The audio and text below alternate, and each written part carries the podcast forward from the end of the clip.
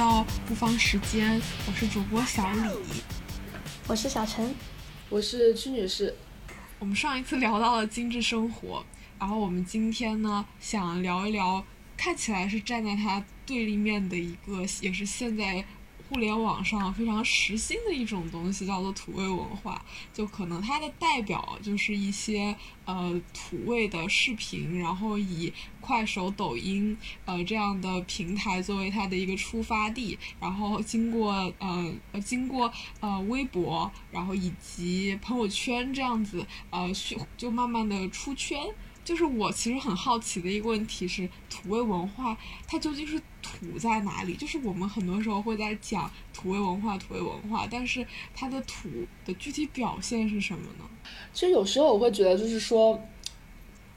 土味和搞笑和恶俗这些东西之间的这个界限其实特别特别模糊，就是。有的时候你觉得这个视频它挺土的，但它有时候真的也许很搞笑，就是它是能让你笑出声来的，就是让你在得到了一种混瞬间的欢愉。那有的时候它那个土就会让你觉得有点不舒服，就是会觉得好像这个事情有点没意思，或者是有点恶趣味，让你会觉得好像不太能理解为什么这么土的东西能火。就是我感觉。就是偏于搞笑这一方和偏于恶俗这一方，这个界限它其实特别特别难拿捏。嗯，而且土可能还有一个落脚点，就是它的拍摄的环境和群体，好多视频都是在呃一些呃乡野的地方或者是小镇这样子的地方，然后它拍摄的主体也是一些呃小镇青年，可能他们的呃说话方式是方言或者是。呃，变味的普通话，然后他们的穿着打扮，他们做的呃行为方式都有一些呃我们认为比较乡土的成分在里面。但是如果说乡土这个概念的话，其实很多纪录片就，嗯，之前就是前段三月份的时候吧，特别特别出圈的一个就是蒋能街拍的那个呃矿工马夫和。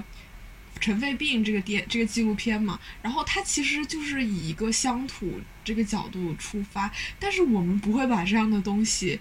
定义为是土味文化，就是就所以我感觉土味文化它和乡土那个土又不是同一个土，然后这个土好像是那种。而且它也分很多类吧，我觉得是，就是像那刚刚提到的，在朋友圈或者 B 站，然后微博这样出圈的这种东西，像阿刁、郭老师还有药水哥这这种，然后他们就是一种没有逻辑的那种行为方式，然后又很夸张的肢体搞笑，然后造出一些梗，然后广为流传，这种就是他们和乡土之间好像又很不一样，我觉得。对对对，我是觉得他们是用一种乡土的元素来做一些故意的搞笑、戏谑，甚至有一些嗯嘲讽意味的东西在里面。对，所以我觉得这个时候我们说它土，其实并不是说呃因为你的设备简陋，你拍的是农村是怎么样的，所以你你你就土，而是因为他们那种表达习惯和方式，会让我们觉得有些。猝不及防吧，就是和现呃和特别主流的一个审美观念，包括是说可能大家就是有点类似于大家被宣扬的，大家去追求的一种审美观念，它是不符合的。包括不仅仅是审美上，包括一些呃对话形式、一些礼仪规范，就它经常会出其不意，就你也不知道它怎么就冒出来这么一下。它其实特别像那个就是智慧的闪光点，就是它其实出了这个我们的。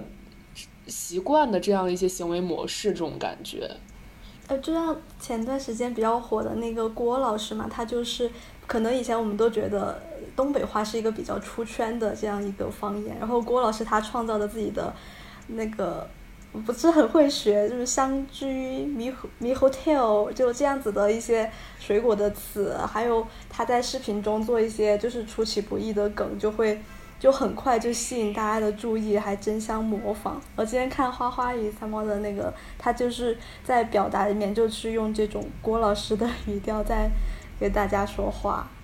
除了就是其实有很多像郭老师这种非常搞怪的，然后会制造一些很奇妙的梗的这样的短视频制作者嘛。然后，但是我会有些这种制作者，我就会觉得很害怕。就是当我看到郭老师有时候他好像会骂那种粉丝吧，然后就这个时候我就会有点接受不了。然后以及像那个。那个那个人，那个冬泳怪哥，就是奥利给大叔，我就觉得他那个表情就特别夸张，就会很吓人，然后他整个面部就是攒在一起那种狰狞的那种感觉，就就非常不像是一个就是精神很正常的人能够做出来的事情，我反而看了会非常害怕，而不是觉得他很搞笑。其实我会觉得这些土味视频。都还挺搞笑的，因为除了搞笑，我想不到他们还有什么点，就是让大家就这么的为之兴奋。但这个搞笑又不像是我们平常就是讲一个梗，或者是像是讲一个段子那种搞笑。有种搞笑，它是类似于偏为荒谬的，就比如说大家做一些无意义的重复，你一方面觉得这人很无聊，但你就觉得这个人的行为。很很很怪异，然后由此而产生觉得他很好笑，或者说搞笑不合适，可能就是好笑。就有时候我们看到一些异于常人的事情，我们都会觉得，就觉得在在疑惑之中，就会觉得这事情好像特别的好笑，特别的让人让人产生了一些产生了不解。但是这个好笑情绪，我觉得是在里面的，因为这个可能是触发呃群众们，包括不仅仅是跟他们同样处境的群众，更多的可能是一些一线城市、二线城市年轻人们，能跟他们产生可以说是共鸣吧，在某个点产生共鸣的点，我觉得一定是有一个情绪的触发的，比如说好笑，比如说。其他的就是可能在其他文化里面会有愤怒，或者会有其他的。但在这个里面，我感觉好笑好像是他的一个比较核心的一个出发点。这样，就我觉得这个好笑，就像你说，他同事是跟荒谬这样的。词是结合在一起的吧，就是像药水哥刘波，然后他就会跟水友对线一晚上，就说您配吗？您配吗？您配吗？就是这种，可能很多人会把它称为一种行为艺术，因为在这之前确实没有什么人去呃做过这，不是确实没有什么人，是确实没有人做过这样的一件事情，然后他可能很多喜欢他的人，嗯，在觉得这件事情很好笑的同时，他那个心里就是也是很猎奇的吧。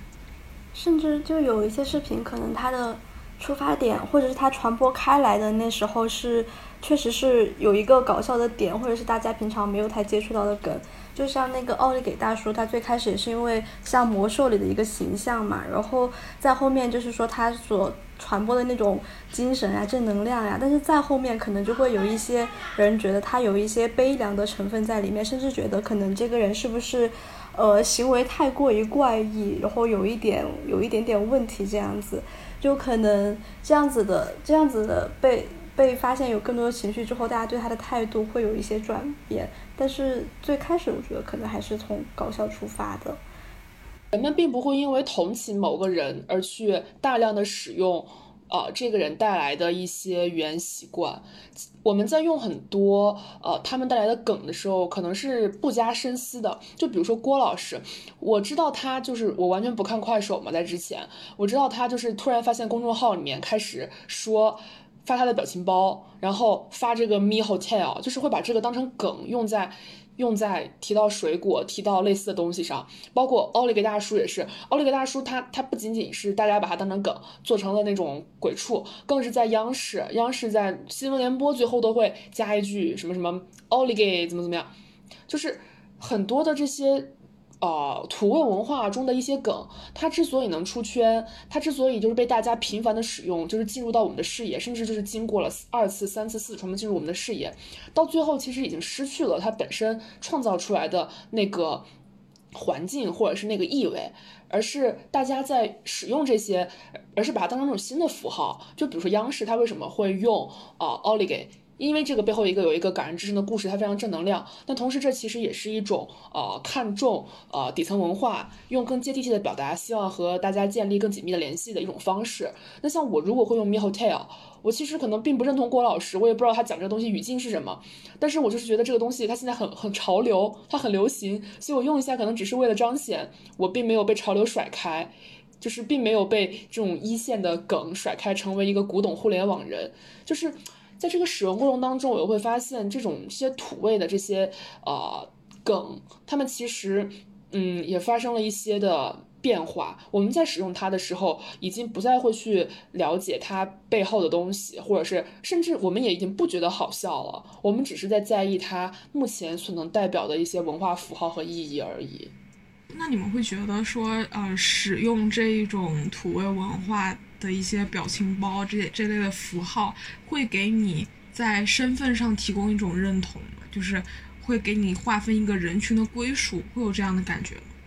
呃，应该这么说，不能说是在潮流前线，而是说，呃，你的信息雷达是一直开着的，然后你可以很快的接触到最新的一些信息。当然了，我也许并不会去专门的使用它，但是我觉得看懂它，仿佛也是一个信息交换的符号。就别人跟你说这个，你不会去问一下 “me hotel” 是什么？这个话问出来，如果对方就是如果你问出来这样一个问题，对方可能会觉得，那我们俩好像不太像是一路人，就是跟你讲个梗，然后你还要让我给你解释这个梗背后的内涵是什么，对吧？就会有一个通过梗，它其实在划分人群的状态。就就其实我看，比如说之前有很多去评价，就是土味文化这种这种视频啊、表情包这种形式的一些评评论，然后他们会觉得土味文化是一种亚文化嘛，因为它可能就是界定了一个群体，然后亚文化它同时它也展现的是一种生活方式，是一种对很多事情那种不屑的嘲讽那种生活态度，嗯，所以我会觉得。用土味文化的人可能会想说自己会有一些小众先锋的那种感觉，而且很多人确实是会把，嗯，像药水哥刘波他的很多的这种行为，嗯，会使用到比如说当代行为艺术这样的标签，就给他贴上去。对，在这块我就特别有一个问题，就是因为大家。在深度研究土味文化的一些就是学者嘛，会将这个和之前的像嬉皮士运动这样的一些，也表达着抵抗，也表达着亚文化，也表达着就是我们要自己代表自己而不被代表的这样一种一种一种信号的出现，他们会拿这些做对比，但我就会发现这出现一个特别有意思的现象。土味文化的抵抗色彩跟嬉皮士文化的这个抵抗色彩比，它就不太一样。因为嬉皮士运动里面，大家其实是他们大家是用一些什么要做爱不要做战的口号，他们是去很明确的去以身作则，去实践，去尝试，去宣传，去做自己。当然，我不能说他们这些是对的，因为很多东西确实它已经也发展的非常的过激，或者是偏离原来的轨道。我不能说对的，但最起码他们是在用实践去。呃，证明自己的一个抵抗的这个信号嘛。但是现在呢，因为但是现在我会觉得大家仅仅是借由支持或者是怂恿支持土味文化、支持土味网红，或者是怂恿他人去去继续做土味视频的这种方式，来催促他人通过催促他人的方式表达自己的抵抗。这个抵抗就变得特别的形式化。就比如说你刚刚说，可能很多人会觉得我们在用这些符号的时候，也表达了我们的一些。另类、不同和我们的一些反主流意识，但是其实我们我们为这个我们表达抵抗的方式，仅仅是去在口头上或者是在使用过程中，我们并没有任何的实践，所以你可以说这种抵抗是特别的形式化的，或者特别的理想化，或者说它是暂时化的，就是你是长时间的持续性的保持一种在啊这种。规范内的状态，然后间歇性的去打破规则，发一两个表情包，仿佛就已经可以证明你你已经抵抗了。就我会觉得这种抵抗其实它已经非常的软弱和这种就是不堪一击了吧。可以说抵抗意识可能仅仅是为了证明某些东西，而不是真正在抵抗了。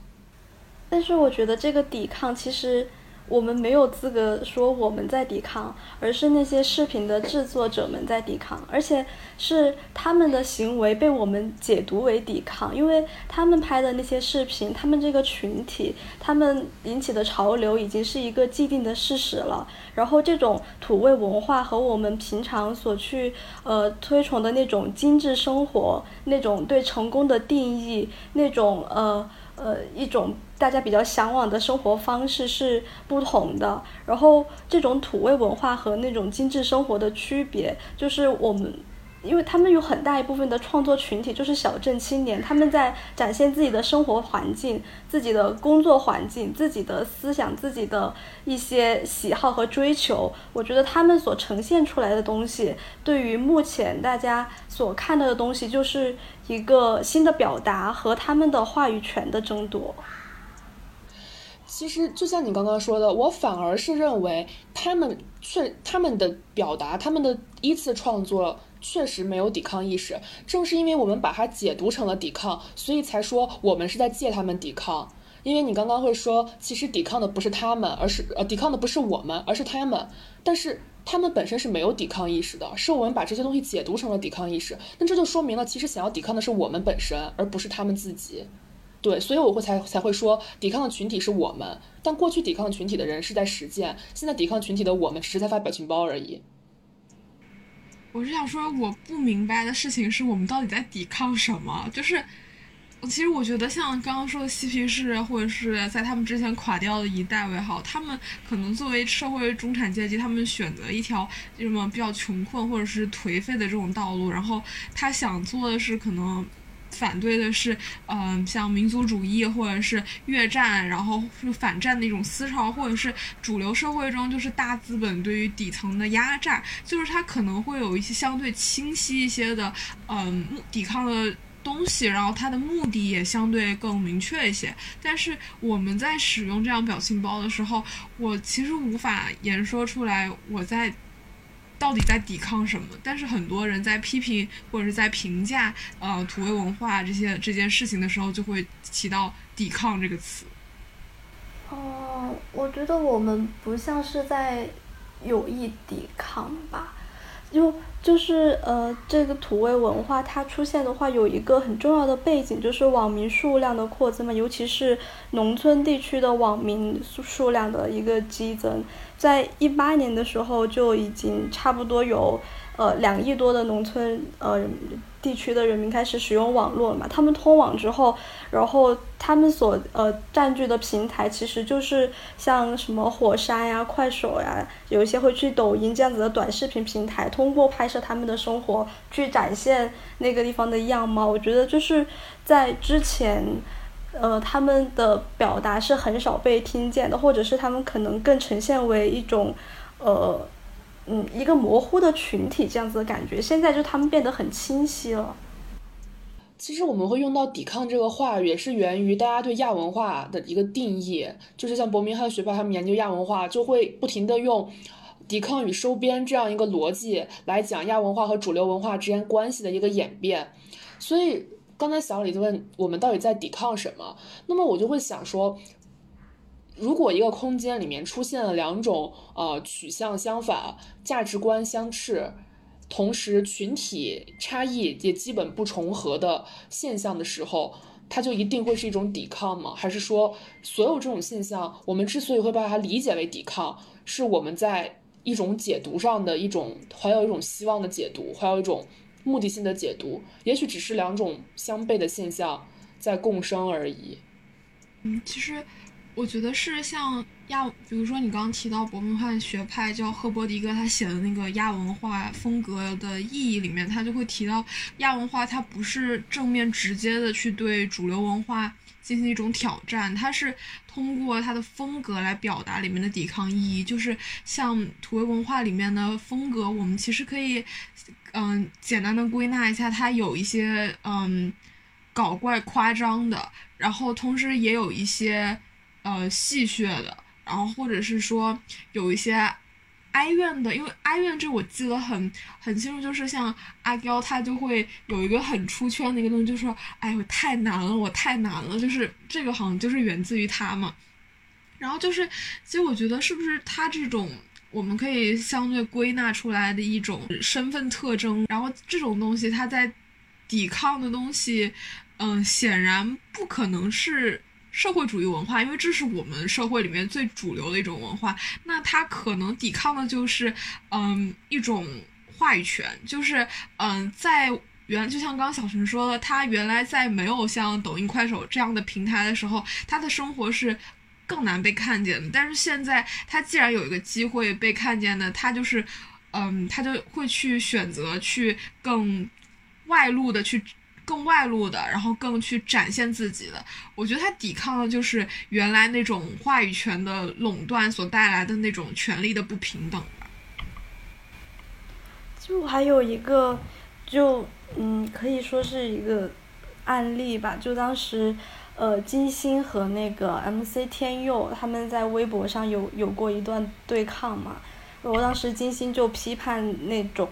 呃，土味文化，说他们可能就是内容低俗呀，没有什么技术含量啊，也没有什么文化内涵在里面。然后当时 MC 天佑就是在。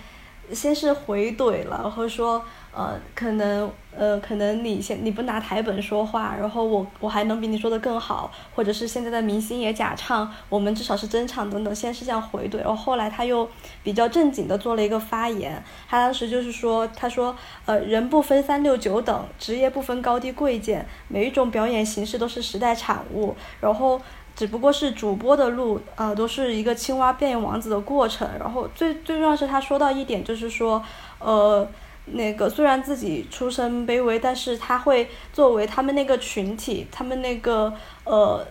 呃小镇青年的这样一种代表形象，去展现他们自己的文化，展现他们自己的呃生活和追求，就是有一种俗文化和雅文化的对抗的这样一种感觉。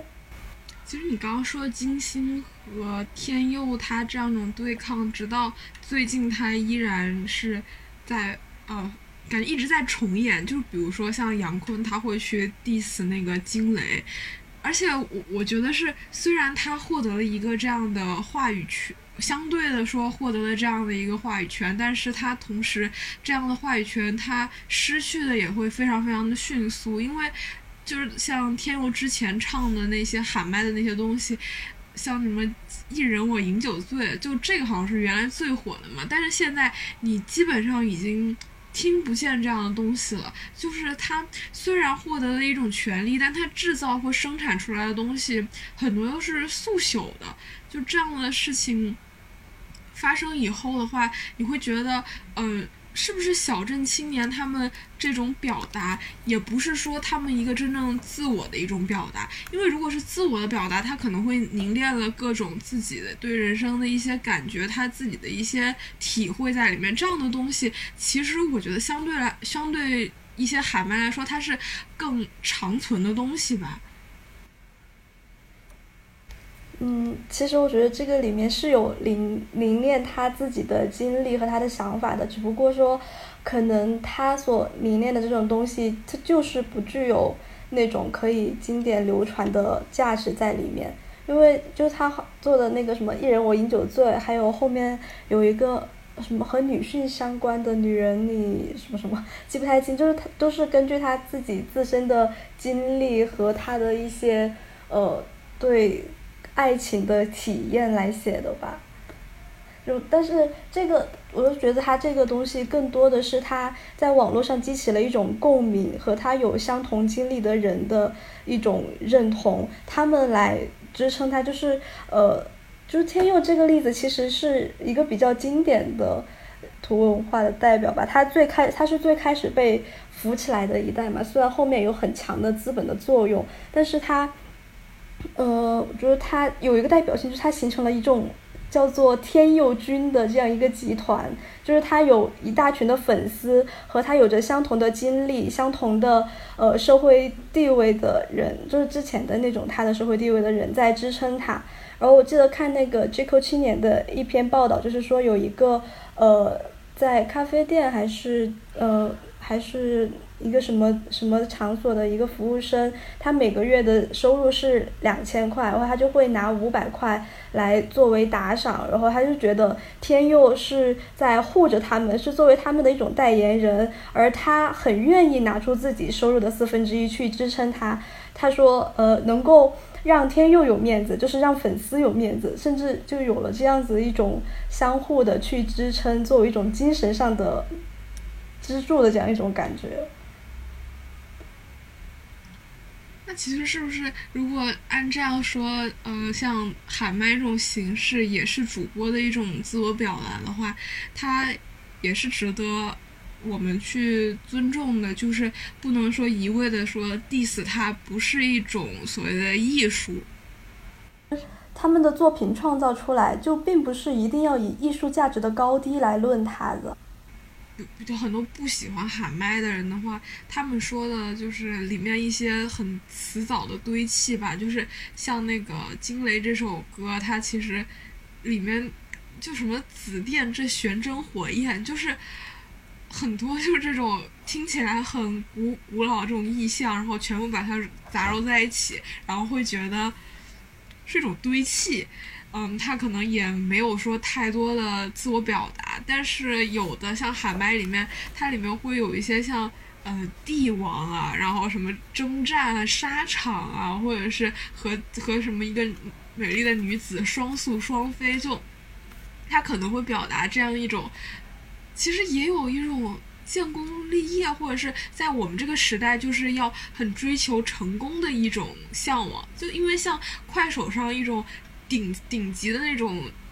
主播，像那个叫什么，呃，辛有志，他之前火起来就是因为他很宣扬自己那种豪气，就是土豪那种感觉，就很有钱，然后大家就就就很有资源，很有权利，所以可能很多人看见的时候就会关注他，因为感觉他是一个什么大人物那种感觉。就其实他们，嗯，有。主播一代代的更替，但是其中有一种价值取向，它也是一直，呃，一脉相承下来了。就是可能一种很想要建功立业，获得现在所谓的一种成功，然后想要变得呃非常非常的富有，追求一种很浮华的，然后很富贵的这种生活，它确实是有这样的呃向往在里面。这里面其实就有一个很残酷的事情，就是被记住的和流传下来的和可以永久的东西，本来就是精英创造的，或者是以以精英创造的为主的，就这可能是一个我们不得不面对，虽然看听上去非常的不平等，在价值在价值理念上有一些较大沟壑，但是我们却必须要承认的事实，因为确实留下来的东西那些。较为恒久的东西，它就具要这具有这样一个特质。就算他们的呃经历、他们的生活面相被表达、被凝、被浓缩在了这样的一种不能称之为艺术的表达形式当中，他真的表达了自我。但是这样的一个自我，是不是值得被永久的留下来，或者是记住？他也许是真的要打一个问号的。或者我还有另外一种想法，就是他不是。没有被记住，而是换了一种形式被大家记住。就比如说，其实很多呃早期的一些快手的网红，他们是不很多农民工展现自己有自我生活的，他们是会被就是呃主流媒体邀请去做呃一些节目，或者是进入到大众视野的。比如说像是说啊早期的很多人都会接受像中国青年报啊、新京报啊这样的采访，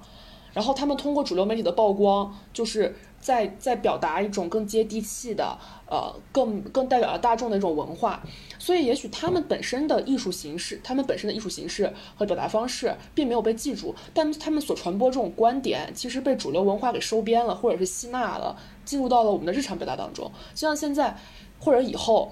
我们再讲起奥利给的时候，也许不会想起东永怪歌，但是它就会成为我们生活当中的一句俚语。就是会，他就他会以一种更加，嗯，更加碎片化的形式嵌入到主流文化当中，所以这个层面上来讲，你很难讲他没有被记住，他也许是被记住了，但是你也很难很难讲他被记住了，因为我们只记住了这个东西的的形式，却也许却也许不会再追溯他们最初的这个文化根基的本身。对，这我觉得很奇妙，他们还有一个，呃，就是他们会拍一些。呃故事剧集或者是短电影的这种一种形式，在在哪一年来着？就有一个叫做《二胡二龙湖浩歌之四平青年》这样一部呃剧，它当时是呃播出来之后获得了三千万加的点击量，然后成了年度网络电影的第三名。然后这个剧集一共出了六集，其实它的拍摄很简陋，人员很简单，制作成本超级低，然后也可能。可能没有任何一个学过电影的专业人员会愿意去承认它是一个电影，但是它确实就获得了很高的关注量和认可度。就感觉他们在那个地方主要是有一种内容的价值在里面。他当时讲述的故事是，就是几个打打杀杀的农村混混，他们去闯荡香港，然后呃就在那个地方一战成名的故事。然后这一系列的故事也都是那种很有江湖气息的，就是。呃，以他虽然自己可能比较贫穷，然后没有什么呃社会资源，然后呃自己的出身也不是很好，但是他们就很坚信自己呃可以去伸张正义，相信这个社会是公平的，或者是是可以去呃维维持那种正道的，然后就有一种那种帮派的感觉，然后去用他们自己的方式。去维护维护他们所觉得应该得到的那种呃正义，我就觉得这样子一种方式成了他们去建立自己理想世界的一种表达。我会觉得快手上面会很有那种江湖气，然后会也有这种家族感，就可能也是说一种一以贯之的价值取向。但是可能现在这样的东西会被整个平台或者是一些其他的，就比如说国家的规定啊、管控也好，它可能会被压下去。但是它最开始它野蛮生长、蓬勃发展的时候，就是因为这样的一种江湖气，这样一种家族的这种感觉。但是我说不清，就是它能够火起来的原因，是因为那部分的受众主要是呃。在三四线城市和一些小镇青年，是他们之间存在的这样一种价值认同，和给他们的一些那种希望，让他有那么大的关注量、播放量，带来那么多流量，还是他已经到了就可能在一二线城市，或者是在更多处于社会中高层的人，也会对他就是可能有些猎奇。也可能会有一些，就是作为纯粹的释放压力这样一种形式去看，我不知道哪边可能会占的更多一点，或者是哪个是最关键的因素。这里面就有很明显一个差异，像我们最开始提到的，像药水哥、郭老师这样一类网红，就是这些出了圈的网红，包括东永怪哥，他们在快手反而不是粉丝最多的那一类，就他们在快手可能并不是绝对的主流。只是因为他们特别奇怪的表达方式，被年轻人或者什么样成为了一种元素拼贴的一个呃草稿。然后在 B 站上，包括在微博上进行了大量的二次传播，才进入了我们的视野。如果没有这样的二次传播的话，其实这些东西是很难说在像年轻人的圈子，或者说像现在呃主流媒体的圈子里面有这么大的一个认知程度的。而刚刚我们提到那些呃江湖文化、帮派文化那种非常义气，然后非常就是讲这种呃讲家族的这样一种形式，在快手它是更大的一个主流，它也是更多的粉丝量、播放量的一个源泉。但是这些其实。往往是我们所不了解的，就是所以这就其实说明，这样一类文化，这样的这样的一类呃，这样的一类文化，它其实并没有进入到我，并没有广泛进入到我们的视野。如果你不是一个快手深度用户，你是很难接触到这些的。但是关于郭老师和东永怪哥，你只要接触互联网，你就可以接触到这些了，这是很大一个差异吧。所以，所以这其实说明。我们想说的土味文化的爆火，其实不仅仅是说他们圈地自萌的狂欢，就是在他们自己的群体里面很火。如果是一个小圈子很火的话，其实每一个圈子都有自己很火的东西，只是他们这个圈子基数足够大，人数足够多，然后，然后，然后兴趣取向又足够统一，所以有这么样一个基础，可以让它成为一个很爆火的事情。那我们现在讨论这个爆火，肯定我觉得更多还是在讨论这些。出了圈的人，就是不仅仅是火在了他们圈子里面的人，更多是火在了所有人的圈子里的人。或或者是这么说吧，我觉得很多人他只是想看到他想看到的东西，就是可能有些东西像那个猕猴 tail 是集美，像这样的词，就是呃。制作那些二次传播、三次传播视频人，他们觉得喜欢，然后他们可能就会放到互联网上。很多人打心底里会不喜欢这种呃刻意炫富或者是很土豪的一些这种行为的人，所以可能这些东西就没有得到传播。就这种土味文化，嗯，怎么说，它能够火，其实也就是。大家想看见的东西被看见了的这样一个过程，就是我们还是有很强的选择性。这些真正流入到我们生活细节中的土味梗或者是土味文化，其实往往它是，我觉得是偏中性的。就你光看到这个词的时候，你是改不到它到底它到底有多土的，或者你改不你是不知道它到底是什么样子的。比如说。比如说“集美”这个词，我觉得已经很广泛的使用了，甚至很多淘宝群啊什么都会这样称呼。那这个词本身它没有任何的贬义色彩，或者是没有任何的那个特点指向，它就是一个昵称。但如果你现在是结合郭老师的那个视频和他当时的那个语态和那个语气，你才能会感觉哦，这个好像还真的有点土。所以真正传播出来的，可能往往不是最土的一个部分。其实一些人在用快手这样平台记录自己生活的时候。因为快手它自己的它那个广告词就是在快手看见每一种生活嘛，就这种其实很普通的，比如说一个人他去干一些农活，他去收玉米，他去摘果树，然后他去开挖掘机，这样一些极其日常的东西，大家并没有说真的是很想看，然后也会觉得太索然无趣了。然后其实他看大家喜欢看的就是一些很张牙舞爪，或者是。搞怪的这种东西，就嗯，其实一提到这个的时候，我会觉得有一点点心酸吧。就是虽然说话语权这个东西通过这样的一些媒介，它已经被赋予给了呃像更底层一些的人，但是其实真正底层的人，他们未经设计的，他们真正的东西是，其实不是不会被呃城市或者在就是呃另一个阶层的人所喜欢、所接受的。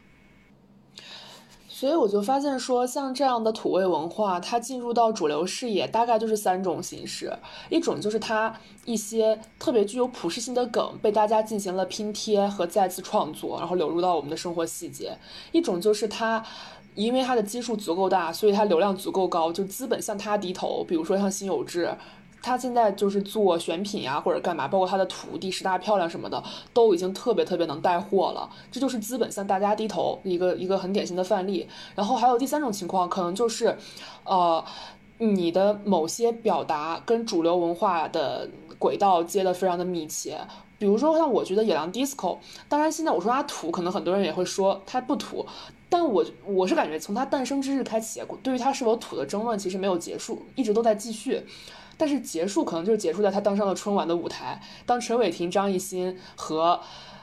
和宝石宝石是叫宝石叔吗？一起合唱《野狼 DISCO》的时候，我觉得他土的时代就终结了。之后大家不会再说《野狼 DISCO》土了，大家就大家只会说他表达的是一种底，表达的是一种特别符合时代背景的底，带有很强底层文化气息的一种东西。所以在这种在这种。在这种就是制造之下，它也其实也被主流文化在主被主流观众所看到，借助主流媒体渠道这样一种方式。所以在这个意义上说，像伯明翰的那个抵抗和收编这样的事情，又是非常就是他们所用的这套理论去解读这个时候，其实又有那么一些恰当的地方吧。就是这样的，嗯，土味文化，然后它可能也它会因为它的广泛传播，所以它在一些。呃，央视这样的主流媒体里面，他会借用这样的话语，然后把它从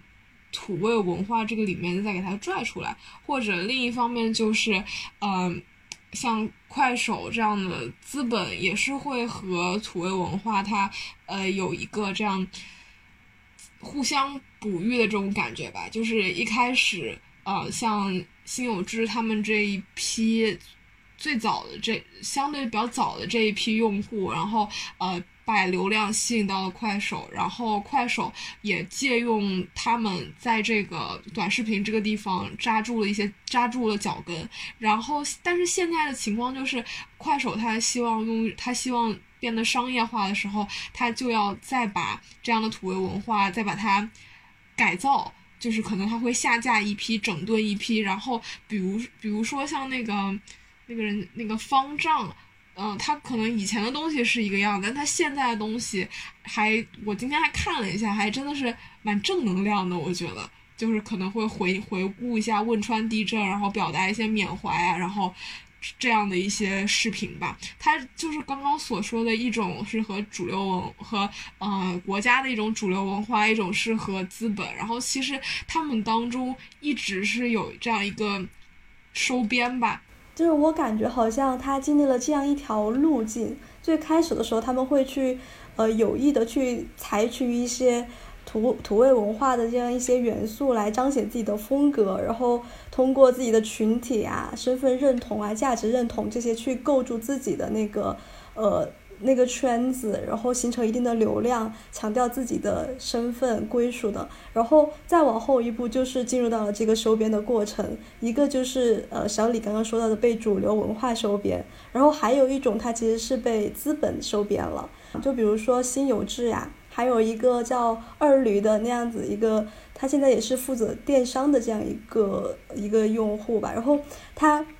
是个千万级的这样一个用户，然后他会通过跟一些很大的大牌拿自己手里的流量去做资本，跟他们去做协商，然后给他们拿到很低很低的价格去卖。然后当时就我看到一条二驴他自己做的一条抒发自己的心意的视频，就是说。呃，我很感激这个平台的这些观众粉丝给了我这个流量，把我送到了这个位子上，然后我就要用我的现在所有的呃这些资本去做我应该做的事情，去给你们拿到真正的实惠，去让大家也可以用那些品质很好的、质量很高的东西，然后他是很成功的去转到了一个和电商对接的这样一条路上。然后，但是这个资本的收编其实也有很不好的一面，就是它始终带有一种怎么说叫它，就有一种异化的感觉在里面，就是一旦涉及到金钱、涉及到利益，就会引起一种。呃，趋之若鹜的这样一种感觉，很多人都会被那种一夜就呃一夜的直播就挣了几万、十几万，甚至上百万的这样一种利益驱动，然后也试图去重新走这样一条路径，去塑造自己的土味的点，去。故意的搞怪，去做一些吸引眼球的事情，来达到自己的流量，来让自己也能够有这样子的一个资本，但是就可能会出现一种不好的导向。我在专门去搜土味视频这样子的一个词条的时候，就出现了很多呃用奇怪的妆容，或者是他们呃比较杀马特的那种方式去打扮，去呃说话或者表演吸引注意力的。然后看到的一个最极端的例子，我不知道你们之前有没有了解，那个叫做好像叫做八哥，然后他是为了吸引注意力，直接是去嗯在直播中表演吃屎，然后当时就是他们说在看到视频的时候，听到他的那声干呕，就知道他当时心里肯定后悔了。然后后来他其实也发文说他自己对自己的行为已经就是。他觉得自己是一个很失败的例子，他觉得自己一生都要背负上这个实时的形象走下去，可能自己已经是这样子一个商业资本下的牺牲品了。就到了这个地方，他其实已经接触到了一个底线，到底你的道德、你的自己的守则在哪里？你的你的标准在哪里？哪些事情可做不可做？就就很很难去划清，可能稍微一点。呃，粉丝的那个推动，或者是一些人在平台上的一些吆喝，你就会做出一些超越底线的事情来，甚至也无法挽回。刚才小人说这个东西就是，呃，当流量为王的时候，人的自尊感到底可以被降到多低的一个情况？甚至我觉得，在土味文化成为这种潮流的过程当中。主播们的自尊感是在不断的被被异化着降低的，就是很多人会在直播间里做出一波比一波又夸张又就是令人惊骇的这种行为，那些行为最开始，我觉得他们也许自己并不是那么的想要能去接受，但当你直播间的粉丝大家都说想要看，大家都期待，大家都觉得明天你做了我就来，出于这样一种心态的时候，他们的自尊感就被异化成了一种可以与金钱或者权力直接进行交换的一种筹码，就包括药水哥和那个对骂八个小时那个事情，我觉得这个事情本身其实只是一场。打打嘴炮的一个一个事情，但最后为什么会使得两个人就是疯狂对战八个小时？其实这件事情难道他们不觉得无聊吗？他们不觉得就是在耗费时间？包括大家变换各种姿势，最后是跟他对战那个人说说我不配，然后然后骂了几句话，然后走了，因为他觉得他崩溃了，他觉得受不了了。那药水哥他真的赢了吗？他赢了这个意义在何处呢？他就是我觉得他赢得的他是。他是真的是，他是因为已经放弃了一定的自尊感，所以一定要换得权利和和金钱的这样一个意识，才支撑他走到了最后。我觉得他们被说成是土味，然后很多人在很尖刻的去嘲讽他们的时候，他们自己应该肯定是自知的呀。因为有一我看到那个东永怪哥他在快手上发了一条视频，就是他当时做了很夸张表情，穿的那个游泳的那个衣服，然后周围里三层外三层的人拿着手机对着他拍，就他其实也知道他这样做是会。引人侧目，会让人觉得有一些嘲讽也好，瞧不起也好。就其实这样的事情本身，会其实是让人比较难过的一件事情。因为像多种怪在视频当中，他会拍到周边有很多人在拍他，那哪怕是这些人怀着指摘的意味在拍他，但是他还是站在了聚光灯下，成为了人人皆知的一个网红。甚至还会有其他的网红借他去让自己变得更红，所以似乎产生了这样一个趋向，就是当你站在了聚光灯之下，当你拥有着无数人的这样的一个进入了无数人的基本认知的时候，你本身是好是坏似乎没有那么重要，只要你不触及法律底线，不去做那些大家不能去接受的事，完全不能接受的事情的时候。好像没有人 care 你到底是什么样，而且在聚光灯下或者是在被围观的这种情况下，可能个人的心理是会发生变化的。那八哥他之前就已经有说他有异食癖嘛，喜欢吃臭豆腐呀，喜欢吃各种带有奇怪味道的东西。那他那个时候可能是为了证明，也可能是他知道他这个证明可以引来很多人的关注，可能有人会骂他。有人会同情他，有人会笑他，有人会理解他，但是就是这样一些人，可能每个人的点赞、打赏、关注，就是给他带来流量，给他作为变现的资本，给他改变生活的一个基础。其实我感觉平台上的很多人，他们是有有知道自己在做什么的，就算当时可能他们心里争口气、争个面子，或者是为了某种情感的。呃，激发下他没有意识到，但在下播之后，在他回归到自己一个人的独处的时候，他肯定知道自己在做什么。哦，我这之前还在一些地方看到郭老师，他会说，他会知道说他，他们有很多人的一种心态就是，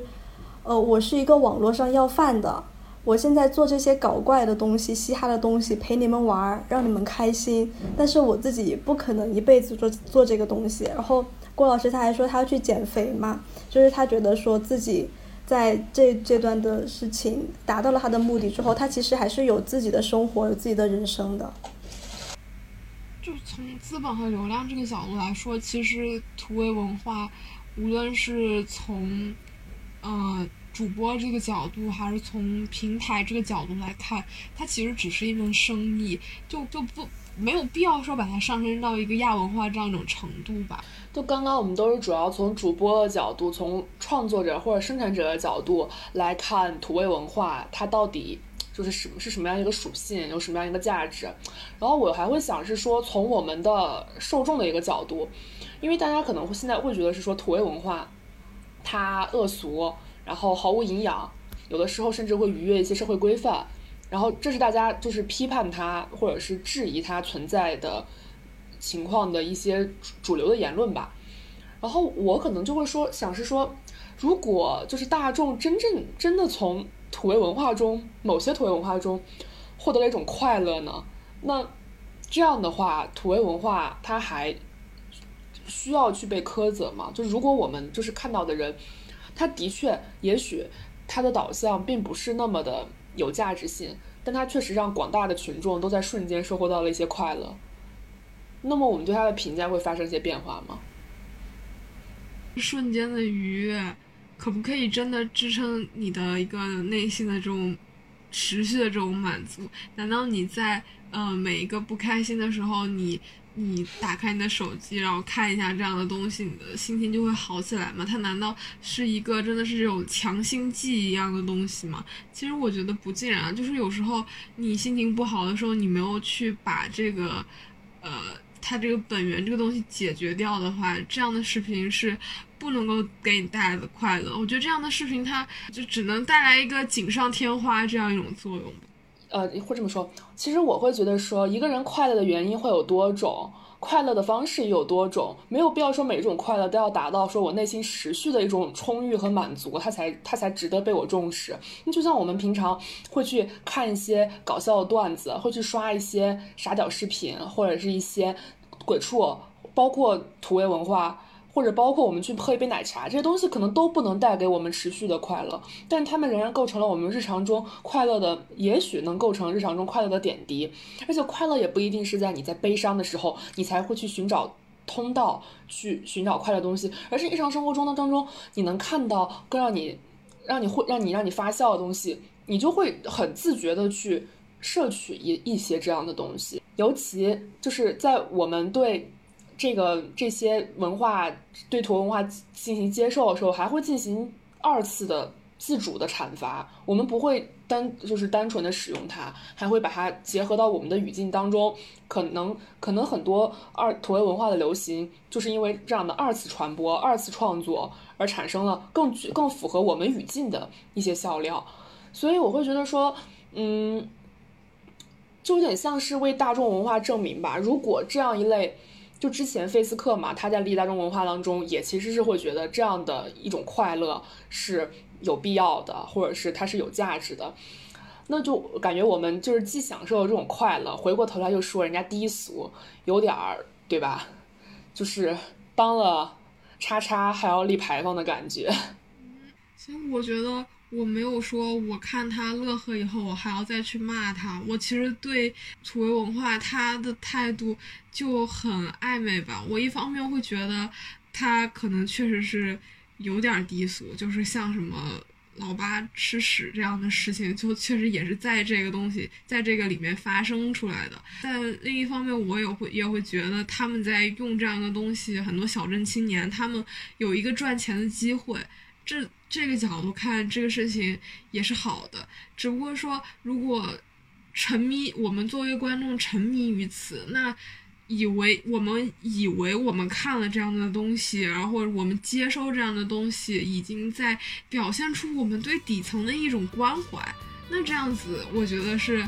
不那么可取的吧。我对他没有很坦然的接受，然后同时也不能说一味的去。再去批判它。我只是觉得这样的所谓获得快乐它是一个很